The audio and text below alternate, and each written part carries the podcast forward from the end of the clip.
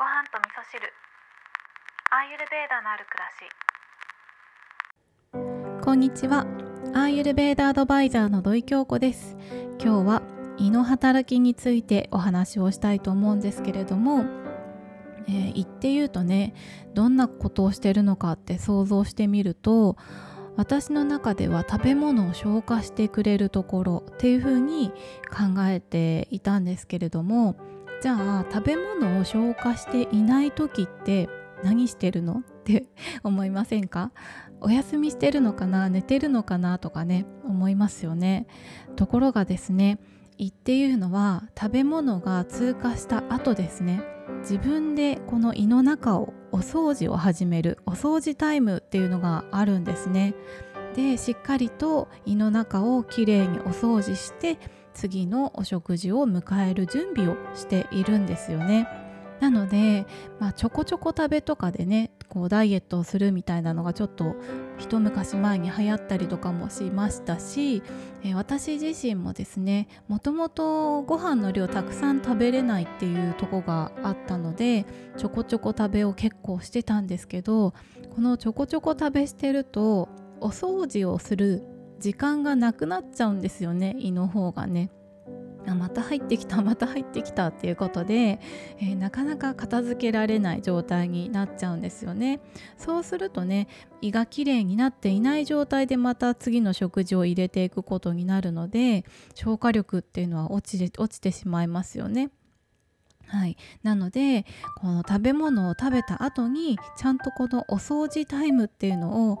胃の方でね、えー、設けられるように私たちが気を使ってあげなくてはいけないんだなっていうことが分かったんですね。あとですねこのお掃除タイムはいつが一番がっつりお掃除タイムなのかっていうと寝てる時なんですね。なので、えー、私たちは夕食の時間っていうのをだいたい寝る前の3時間から4時間前までに済ませておきましょうっていうのは結構定説で皆さんご存知だと思うんですけどだいたいこれはね、えーと、普通の食事お肉とかも含めたお食事でだいたい3時間からま、4時間から人によってはね5時間ぐらいかかっちゃうっていう人もいると思うんですね。消化力にもよったりとかあとは食べる量によっても変わってはくるんですけどでこの3時間から4時間っていうのは胃の中に食べ物が滞在している時間になるんですよねなので寝るタイミングでは胃の中を空っぽにしておいてあげて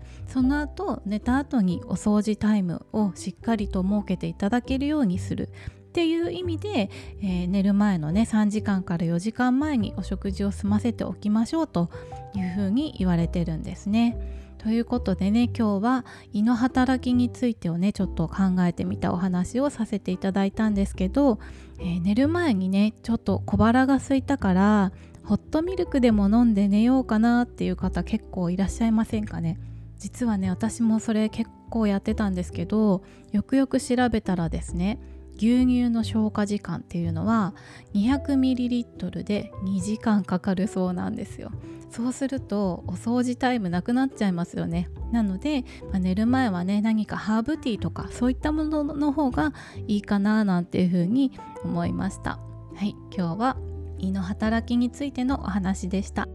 最後に一つお知らせをさせてください、えー、7月31日の土曜日ですね。朝10時からアーユルベーダの学びの仲間でもあるあゆみちゃんとインスタライブをさせていただきます。